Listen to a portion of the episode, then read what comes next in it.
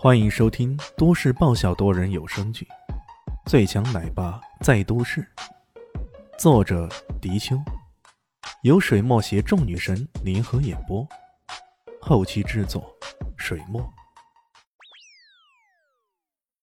第四十一集，这大傻哥顿时吓得目瞪口呆，这家伙到底是不是人啊？怎么会如此的神操作呢？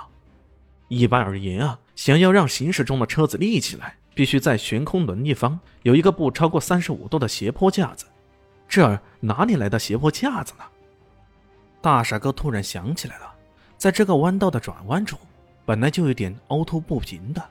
当时他们也曾考虑过，是不是应该把这个弯道给铲平。不过有个心怀叵测的富二代，颇有些不怀好意的建议：这边的路有些不平，外面要凹一点。正好让那些车技不行的家伙把持不住，向外倾斜，直接翻到悬崖外面，那不是更刺激的吗？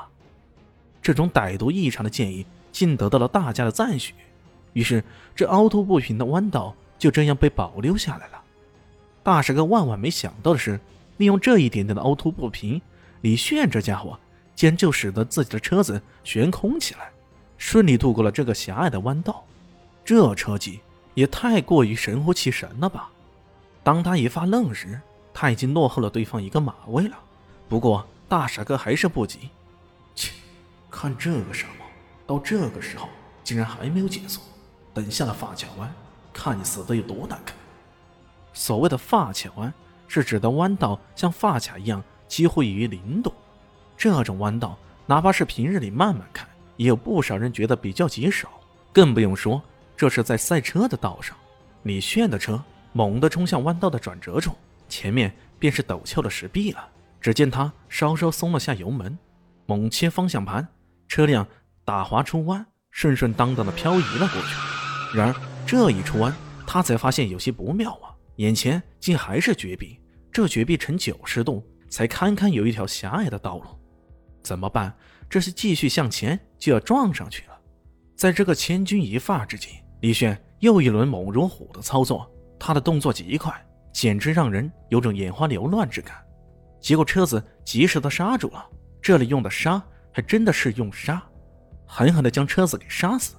不过因为这条道实在有些偏狭，在车子打横的时候，卡宴的车头碰撞到了前面的石壁，咔嚓嚓的一阵乱响，随即火花四溅起来，那感觉就像是手拿着菜刀砍电线。一路火花带闪电呀！不过也正是因为如此，他很好的消解了这段漂移过来的巨大速度，从而使这车辆始终没有侧翻，或者是出了其他的事故。待到道路稍稍变得宽阔，车头一摆，一路飙升，犹如一路高歌绝尘而去了。好不容易才转过发卡弯的大傻哥，目瞪口呆的看着对方绝尘而去，一个不小心还差点撞上了旁边的绝壁上。靠，这家伙是舒马赫假装冒充的是吧？大傻哥狠狠地拍打了一下方向盘，勉强的振作起精神，继续追赶起来。当然，这一切已经大势已去了。等在终点的那些人嘴巴张得大大的，看见那辆红色的卡宴像一团火似的出现在众人面前，他们一个个脸上都露出不可思议的神情。这，这到底是怎么回事？明明在进入弯道之前。大傻哥还占据了绝对的优势，这怎么弯道一过，排在最前面的人却变成这个玩世不恭的家伙？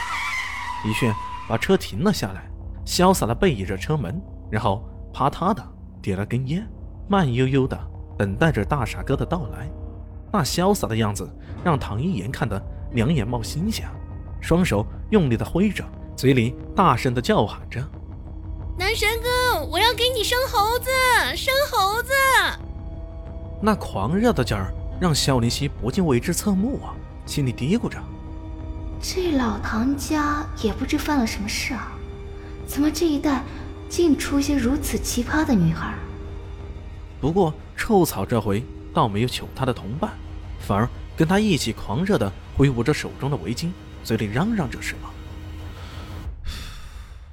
不好意思啊，哥不会生猴子的。”李现白了这两个非主流美少女一眼，本来还开玩笑的说：“这是肖离熙的表妹，会不会是那种善解人意、知恩图报的美女？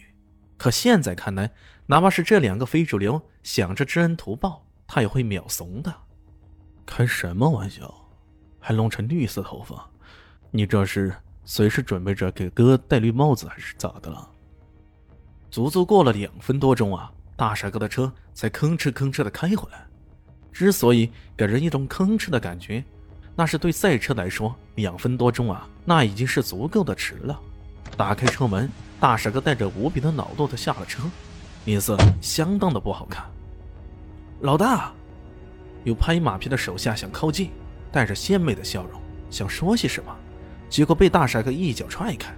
大傻哥冷哼一声。来到了李炫身前，冷笑道：“呵呵，臭小子，你有种！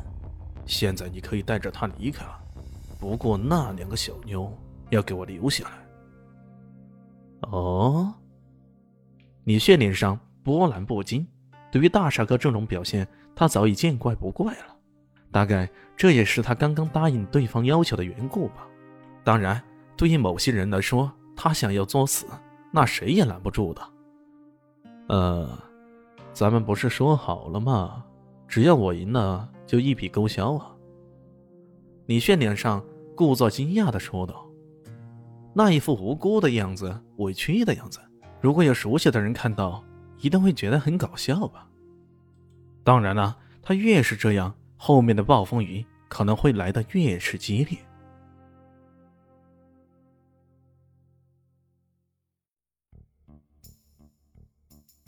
您刚才收听的是《最强奶爸在都市》，新书上架，求订阅，求关注，求转发，求五星好评。